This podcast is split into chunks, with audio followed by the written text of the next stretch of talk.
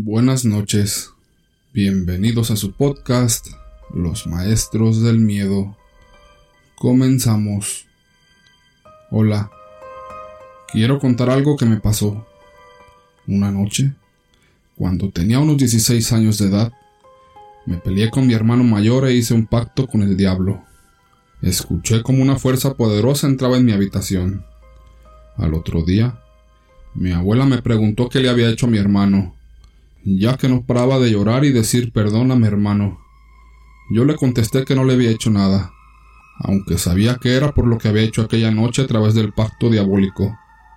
Tiempo después, rompí ese pacto y empezaron a sucederme cosas raras, que me recordaban aquello que había hecho. Por las noches cuando dormía, sentía que caía en un pozo muy profundo que me quitaba la respiración.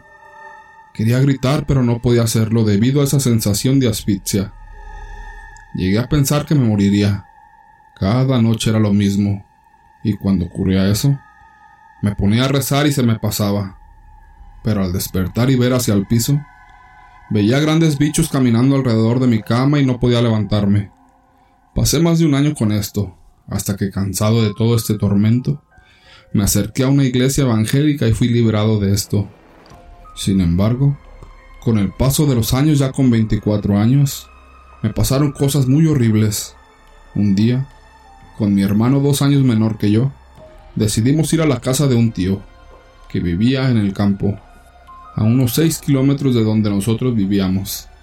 El día estaba hermoso, hacía calor y había un radiante sol. Así que nos fuimos alrededor de las 10 de la mañana, pero alrededor de las 5 de la tarde Vi a lo lejos una nube muy negra, que anunciaba una gran tormenta. Le dije a mi hermano que era hora de irnos porque se acercaba una gran tormenta. Partimos y cuando estábamos llegando, a escasas cinco cuadras más o menos, está un puente que pasa por encima de las vías del tren y la calle. Ahí, escuchamos un llanto desesperante de una mujer debajo de las vías. Bajamos a ver qué era, y encontramos a una mujer con una hermosa bebé. Esta mujer nos miró con una mirada aterradora. Le preguntamos qué le pasaba y ella contestó y preguntó, ¿Ven a esta niña? A lo que nosotros respondimos que sí. Entonces ella nos dijo, Esta niña está muerta, al igual que yo.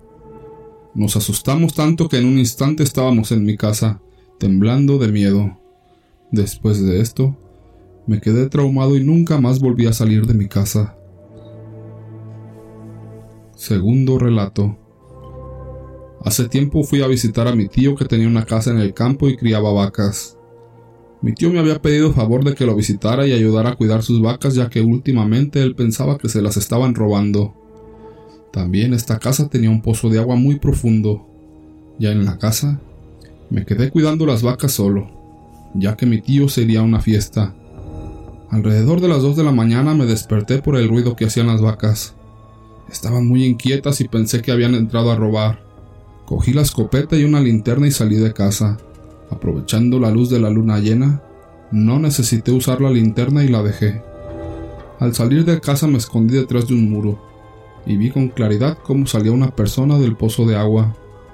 Pero solo se veía el contorno del cuerpo. Parecía un dibujo. Las manos tenían uñas demasiado largas, mas la cara no se le veía. Esta figura comenzó a caminar hacia mí. Las vacas se abrían paso. Entonces, me acordé de las historias que cuentan de los ahogados. Me di cuenta que lo estaba viviendo, que era verdad. Esa figura que caminaba hacia mí era un ahogado.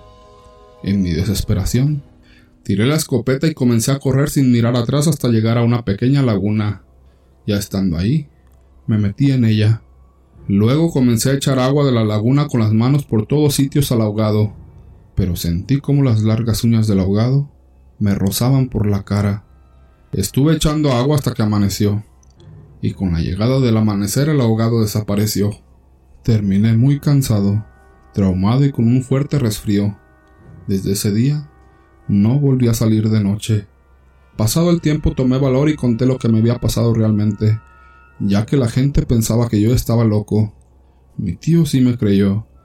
Después de eso mandó revisar el pozo. Ahí encontraron a una persona ahogada. con uñas demasiado largas, exactamente igual a como yo lo había descrito